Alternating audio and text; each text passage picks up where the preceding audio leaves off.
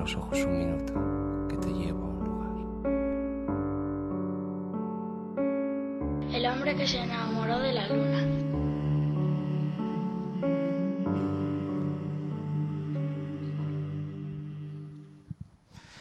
Arrancamos la segunda parte, el segundo bloque del hombre que se enamoró de la luna. Ya lo sabéis, esta edición 335 en la sintonía de M21 Radio. En este espacio que es Headbanger, estamos en Malasaña, estamos en el, en el barrio de, donde el moderneo reina. Estamos en una de las zonas donde hay más hipster por metro cuadrado. Y nada mejor que analizar este fenómeno mundial con un experto en la materia como es el gran Iñaki Domínguez. Muchas gracias.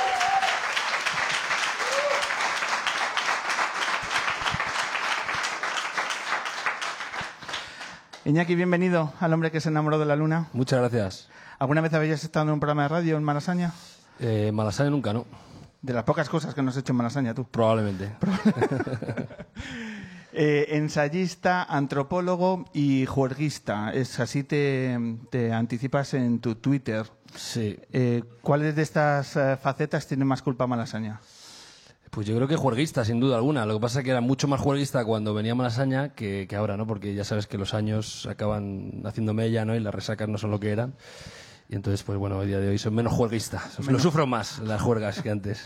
Eh, eh, ¿Transitas por el por este barrio? Eh, ¿mucho, pues poco? poco, la verdad, porque yo, yo venía mucho cuando tenía, a partir de los 14 años, cuando empecé a salir, pues, pues venía mucho a Malasaña, a la, a la plaza de del Grial, que se llamaba, o entonces le llaman la plaza de los borrachos, ¿no? Que era una plaza donde, que era una plaza realmente cutre absolutamente, o sea, esto sería 1995 y yo casi me asustaba, ¿no? Era un, un, pequeño adolescente, digamos, y eran unos punkis y un rollo bastante cutre y, y, y, bueno, ha cambiado mucho el barrio, digamos, desde entonces, ¿no? Ajá. ¿También eras grafitero por esos tiempos? Sí, luego fui grafitero con 18, 19 años, me hice grafitero y nada, también una cosa más. ¿Y también trabajabas por aquí por la zona? Trabajar aquí nunca he trabajado, la verdad que no. No, digo a nivel grafitero. O sea, sí, sí, trabajaba mucho en Fuencarral. Bajábamos Fuencarral porque íbamos de noche y los cierres, eh, se decía en el graffiti, en el vernáculo de graffiti, que, que, comía mucho, ¿no? Porque tú pintabas ahí de noche, Fuencarral solo tiene una, una dirección, solo tenía una dirección porque ahora la parte esa es, es peatonal y entonces era muy fácil vigilar a la policía para cuando venía y, y, y entonces pues pintabas ahí y la verdad que luego te veía todo el mundo y cuando te juntabas en el en el mercado de Foncarral, que entonces era un foco de, de, modernos y un foco para la juventud de entonces, que paraba todo el mundo ahí, en el mercado de Foncarral, eh, pues, pues todo el mundo te veía, entonces luego te saludaban y se notaba que habían visto lo que habías hecho, digamos, ¿no? De graffiti. Estamos, eh, estamos hablando con Iñaki Domínguez de, Malasaña y, y, del paso del tiempo, porque, claro, hay que hablar de, de este ensayo de sociología del moderneo, publicado hace ya un par de años pero que, eh, por supuesto, tiene de todo, toda la actualidad posible, porque este barrio solo hace en ahondar en las líneas eh, fuertes que muestras en, en, tus páginas y que yo creo que es necesario eh, ahondar en, esa, en este libro porque supone una reflexión de, bueno, pues el concepto de ciudad, de barrio y de sociedad a la que nos estamos dirigiendo y yo no sé si hay freno para, para parar muchas de las cuestiones que aquí están reflejadas. Eh, con el paso del tiempo, a nivel personal, echas la mirada atrás de, de aquel Malasaña como, digamos, epicentro del moderneo eh, y qué sensación te deja el paso del tiempo lo que ha ido haciendo en estas calles. Pues no sé, yo creo que antes en Madrid, en, en, Malasaña, Malasaña era un barrio que era realmente decadente en los años 80. Yo estuve hace poco en un narcopiso con, un, con una serie de personajes que estaban fumando cocaína y bueno, ellos eran atracadores de banco de los años 70 y tal y decía yo lo que hicimos mal era no comprar un piso en Malasaña en esa época porque en esa época si dos millones de pesetas al robar un banco y costaba 700.000 un piso, ¿no? Entonces, lo que pasa es que a nadie siquiera se le ocurría que Malasaña fuese interesante invertir en pisos, digamos, ¿no? Entonces, es, un piso que cuando yo vine aquí, cuando yo vine por primera vez con 13, 14 años, eh, en 1995, pues era, como te he dicho antes, no tanto de modernos, sino de punkis. Las zonas modernas eran Vía Láctea, la Vía Láctea sí que es un local que ha estado siempre siendo, digamos, como, como cuna del moderneo en Madrid pero, pero bueno, es un barrio que también era bastante cutre y que ha ido gentrificándose poco a poco y que todavía a día de hoy conserva algunos de, esos personajes. Es decir, el narcopiso sigue abierto y la gente que vive ahí en Malasaña, en la propia casa de su madre, y tienen cincuenta y pico años y son adictos a las drogas y no salen de ahí, eh, del piso. Entonces, yo creo que es que sigue, siguen cohabitando, digamos, distintas identidades y distintos personajes, algunos de ellos que pertenecen a la vieja Malasaña, ¿no? De hecho, Malasaña era el barrio universitario en los años eh, previos a los modernos, o sea, los años 50 y eh, demás. La, la universidad estaba aquí al lado. Entonces, Malasaña siempre ha sido un lugar donde había jóvenes que que, que, lo que hacen los jóvenes, pues, pues consumir alcohol, ¿no? Generalmente, aparte de otras cosas, ¿no? Pero estudiantes, pues estudian y salen, tal. Entonces, siempre fue un barrio muy, muy de jóvenes y, y, bueno, a día de hoy se está, claro, no solo Malasaña, se está gentrificando todo, o se está encareciendo la vivienda, está creándose una gran burbuja inmobiliaria y, y yo creo que en gran parte eh, se está explotando eh, los beneficios, el boom económico que hubo en los 70 y 80, porque yo creo que la mayor parte de la gente de 30, 40 años inclusive eh, viven un poco a costa de, la ayuda paterna. O sea, yo conozco gente que trabaja en un trabajo muy fijo y sus padres le dan 400, 500 euros. Entonces yo creo que de algún modo se, está subiendo el nivel y cuando muera esa generación previa que ha aprovechado la bonanza económica en este país, va a tener que va a ser necesario un reajuste estructural y económico enorme, ¿no? Porque yo creo que, los, sueldos no están no, están no nos permiten vivir adecuadamente, dignamente, y no nos permiten, por ejemplo, reproducirnos, que es un fenómeno que, lo que va a ocurrir es que va a entrar mucha más inmigración, Vox va a subir mucho más, o sea que si seguimos esta línea, que es lo más probable, no os sorprendáis si dentro de 10 años Vox mm, sube bastante. Porque a la gente no le va a gustar que haya tanto inmigrante y todo esto, este tema. ¿no? Pero ya me he ido por los cerros de Úbeda no veis esto como un bajón, ¿eh? No, si alguno interpretáis que el programa está cayendo en un pesimismo vital, no, no, vamos a remontar esto. Por supuesto, vamos allá. vamos a remontar esto porque ser moderno, ¿qué es? ¿Ser moderno es simplemente estar a la última moda o, eh, implica algo más? Es muy interesante. Ser moderno, nosotros decimos moderno, un, hippie en los años 60, 70 era moderno, pues, pues para nosotros no, para nosotros parece una especie de dinosaurio, ¿no? Pero, pero ellos sí se creían modernos y además empleaban la palabra moderno. Es que yo soy moderno, ¿no? En los 60 y 70. Entonces, para mí el moderno es, un tema muy interesante porque surge a partir de los años 60, cuando hay unas necesidades económicas cubiertas en, el mundo en general, en el mundo occidental. Entonces, como la pirámide de Maslow, ¿no? La pirámide de Maslow es muy famosa, que, primero necesitas las primeras necesidades, ¿no? Pues comer, eh, un, un, techo, demás. Entonces, cuando ya tienes esas necesidades cubiertas, un trabajo, etcétera, surgen las últimas necesidades que son de autorrealización. Entonces los seres humanos, cuando ya tenemos todas esas necesidades cubiertas, buscamos esa autorrealización. Entonces surgen una serie de entidades con ese surplus, con ese dinero de sobra que tenemos para poder gastar en nuestras cosas, eh, surgen las nuevas identidades, digamos, alternativas. Entonces, ¿qué ocurre? Que se empieza a comerciar básicamente con identidades estandarizadas que se sustentan en unas constelaciones identitarias. Unas son eh, combinaciones de elementos. Un hipster, un tipo con una barba sin más, puedes confundirlo con un, con un vagabundo, por ejemplo, ¿no? Pero si el tipo lleva barba, eh, pantalón pitillo, la fixie y demás, eso ya es una constelación, son varios elementos combinados que proyectan una determinada identidad, ¿vale?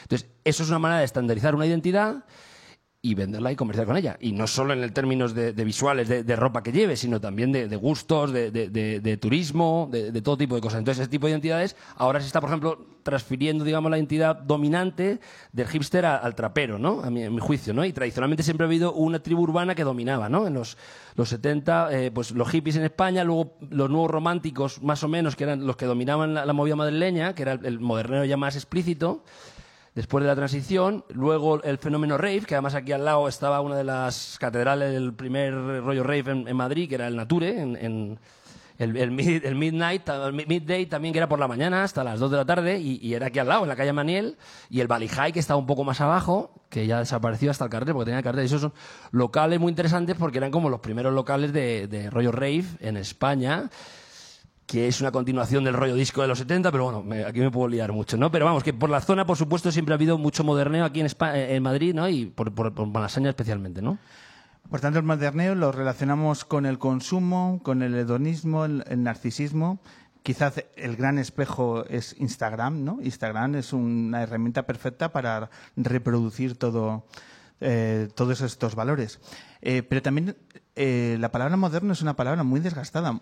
tiene eh, podemos decir, muy mala prensa, ¿no? Se está convirtiendo casi en un insulto el, tema. Tú eres un moderno, eh, quizá la sublimación total del concepto es aquel momento épico donde eh, Albert Rivera, repito, Albert Rivera, un taxista, ojo, un taxista le llama moderno como insulto eh, que va directamente a su autoestima. Tú, desde la antropología social, ¿cómo valoraste ese momento donde se eh, insulta al gran estadista Albert Rivera a través de la palabra moderno?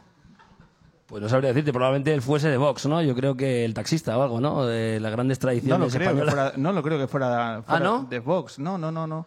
Porque luego se ha viralizado el hecho de cuando quieres descalificar a alguien, eh, llamarle moderno. Como diciendo, "Es lo peor que te podemos decir ahora mismo en nuestra sociedad es moderno. Por supuesto, yo creo que el moderno quizás se interpreta como una persona muy autoconsciente que trata de eh, proyectar una identidad y una pose, ¿no? Y que está vacío de contenidos y, de algún modo ese moderno pues eh, despierta el desprecio de las personas, ¿no? Eh, y, bueno, eh, lo, que pasa con los modernos, o lo que nos pasa a los modernos, es que ninguno de nosotros nos consideramos modernos, y a lo mejor lo somos o no, ¿no? Pero na- nadie va a admitir efectivamente que es hipster, o, o, eh, al menos en términos de hipster, ya trapeo no sé. Por ejemplo, nosotros que hacemos un programa en Malasaña con público en directo, en una tienda de guitarras, eh, ¿nosotros así a bote pronto somos modernos? Yo creo que somos todos modernos, ¿no? No hemos hecho una entrevista a un youtuber jamás y no creo que lo hagamos. Sí, es que un youtuber no es moderno. Un youtuber no sé qué es, tío. Es postmoderno. Yo creo que no es ni moderno. Un youtuber no sé qué es, tío. Yo creo que también lo de moderno y tal es, eh, bueno, nuestra generación es un poco, digamos, hipster, digamos, que, que es horrible decirlo, tampoco yo digo yo soy hipster, ¿no?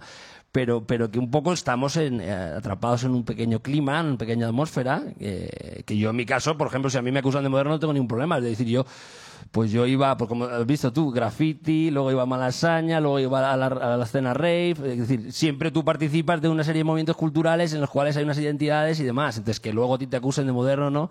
Eh, pues, pero es verdad que, que sí, esa, esa, esa necesidad de distinción, ¿no? De proyectar una identidad hacia los demás y de depender de la mirada ajena, es algo que yo creo que intuitivamente despierta desprecio en los demás, eh, especialmente como si fuese algo poco democrático también, ¿no? De, yo soy especial, un poco de snob, ¿no? De yo soy, estoy por encima de ti, como si te esforzases a través de este tipo de identidades para, para estar por encima de los demás, ¿no? El Iñaki Domínguez Veintañero, eh, si estuviese a- ahora mismo en nuestra sociedad, ¿tendría Tinder? Pues no lo sé, yo creo que no. yo creo que no, yo creo que no. Eh, es que no he tenido Tinder, yo no he tenido Tinder nunca y no me siento muy cómodo con eso. Yo una vez me hice un Badoo y, y evaluaban las fotos y me ponían tres y dos y dije, mira, tío, paso.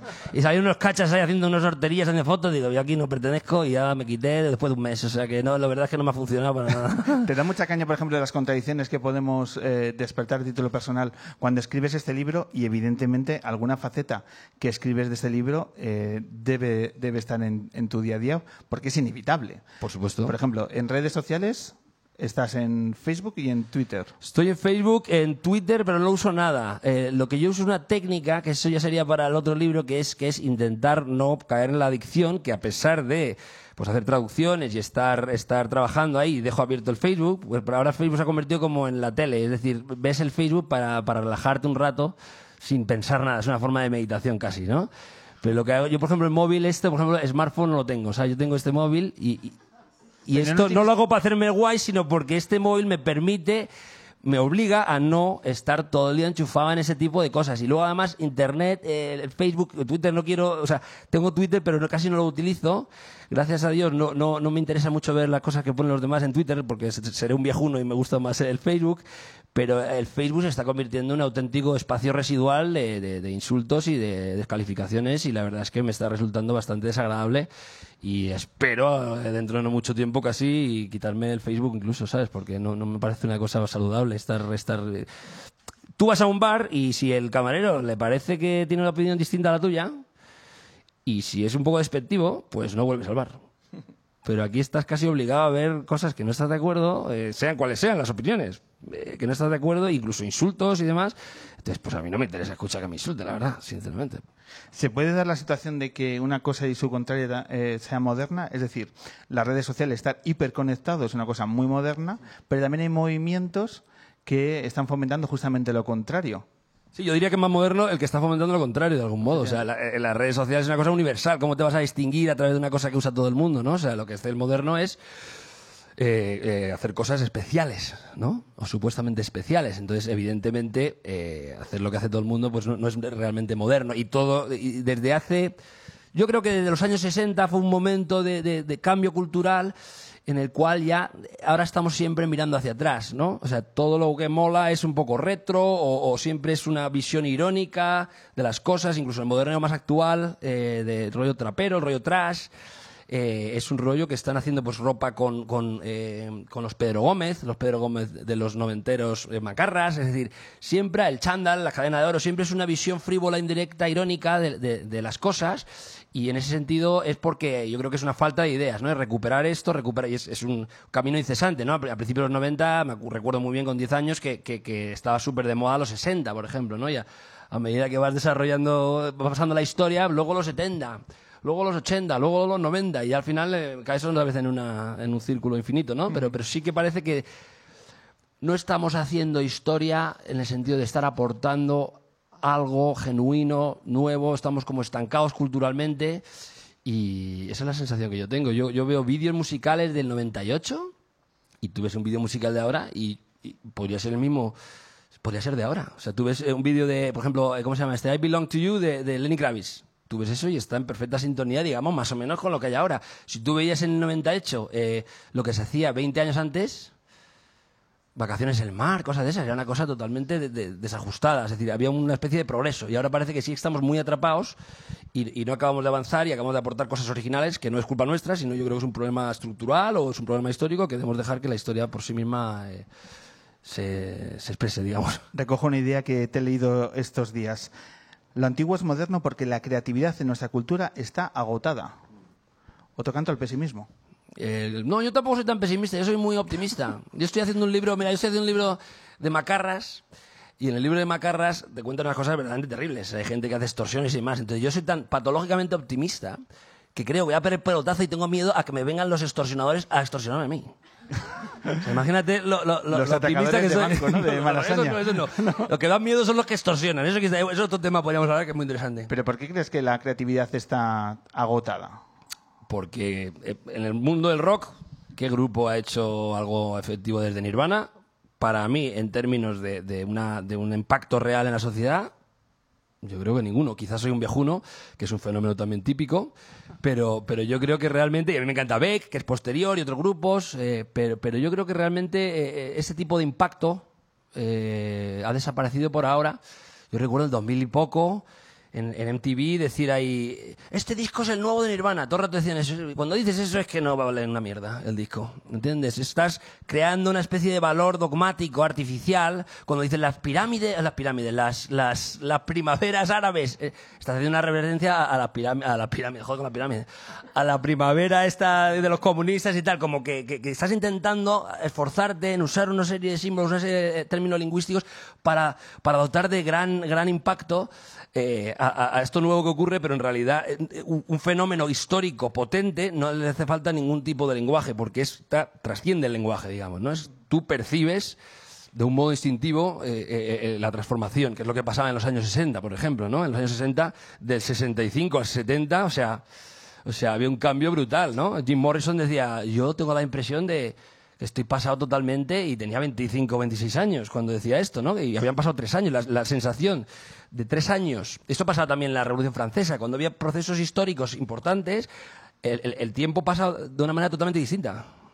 Y yo tengo la impresión de que sigo igual que en el 2000, ¿sabes? Me siento igual. Eso puede ser que estoy, me creo muy joven y no lo soy, pero... Eh, bueno, y además tienes, tienes libro. Eh, publicabas en ¿Cuál de ellos? Un libro en septiembre. Sí. Una, cuéntanos, ¿cuál es? Pues nada, tengo un nuevo- libro, tengo un libro sobre Charles Manson, que, que es un tema que me ha fascinado siempre.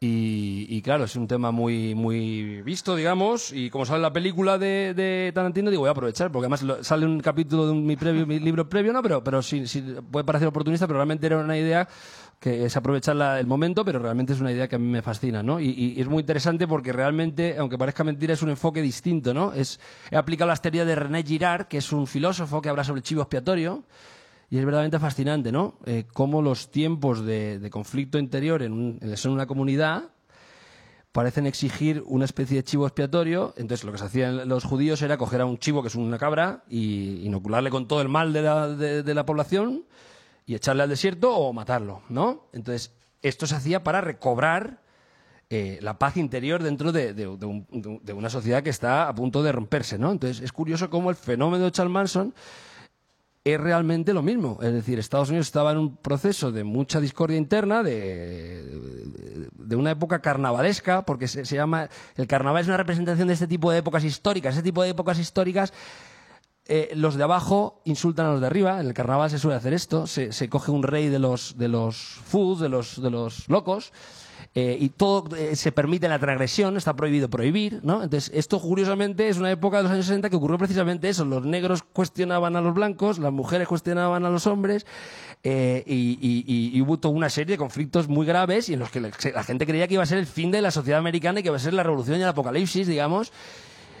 Y precisamente en, ese- en esa sociedad que es eh, una extraña polaridad entre lo, lo tecnológico como Estados Unidos y lo primitivo, donde todavía hay eh, ajusticiamientos eh, públicos, donde hay una- un, gran poder de la religión, ¿no? Es muy interesante que Charles Manson representante, representase exactamente la figura del chivo expiatorio y que tras su condena fuese de algún modo recobrada el- la normalidad en Estados Unidos. ¿no? Entonces, hago la referencia de Charles Manson como chivo expiatorio, haciendo una serie de referencias a, toda la, sobre todo al, al enfoque de René Girard, que es un autor muy interesante francés.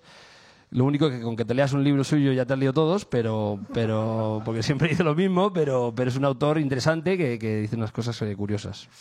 Bueno, pues estaremos, por tanto, atentos a la publicación de, de tu, de tu nuevo libro. Eh, Iñaki, quiero que disfrutes a lo que va a venir ahora, porque vamos a hacer un especial, ya que nos has definido como un programa moderno, nos vamos a ir de festival. Nos vamos a ir al Festival Río Babel, que tiene lugar dentro de unos días aquí en Madrid. Y tenemos unos pedazos de músicos que han llegado de Colombia, Trending Tropics, que cuando tú decías que a lo mejor la creatividad, yo he visto la prueba de sonido y yo no he visto algo parecido nunca. En los 355 programas, nunca hemos visto nada que se parezca. por- Entonces, es una cosa muy especial lo que va a pasar ahora. Eh, entonces te invitamos a que, a Perfecto. que lo veas. Puedo decir una cosa sobre la creatividad que me parece interesante, que has dicho. ¿Os el- imagináis que le digo que no? No, Sería un momento. el, el tema de, el tema de la- por ejemplo, tú consumes una identidad, eh, lo que hemos dicho antes, las constelaciones, tú eres egipcio, tú eres esto, lo otro. Pero, por ejemplo, hay una cosa que no se puede comprar y es precisamente el talento. Se te da bien bailar, se te da bien escribir, se te da bien cantar o lo que se te dé bien. Pero eso es una cosa intransferible que no se puede con- consumir, digamos, o vender. Entonces, yo creo que, en ese sentido, pues, pues algo sustancial que, que siempre vale la pena, ¿no? La gente con talento y creatividad. Así que muchas gracias. Venga, pues eh, subrayo estas últimas palabras y además os invito a que descubráis Trending Tropics a continuación con el especial eh, Festival Río Babel que vamos a, a poder disfrutar. Iñaki Domínguez, muchísimas gracias por, Muchas gracias. por hacernos traducir estas calles, estos barrios que la verdad que podemos decir que nos tratan maravillosamente y Headbanger es un, es un síntoma más. Por supuesto, muchas gracias. Muchísimas gracias, Iñaki Domínguez.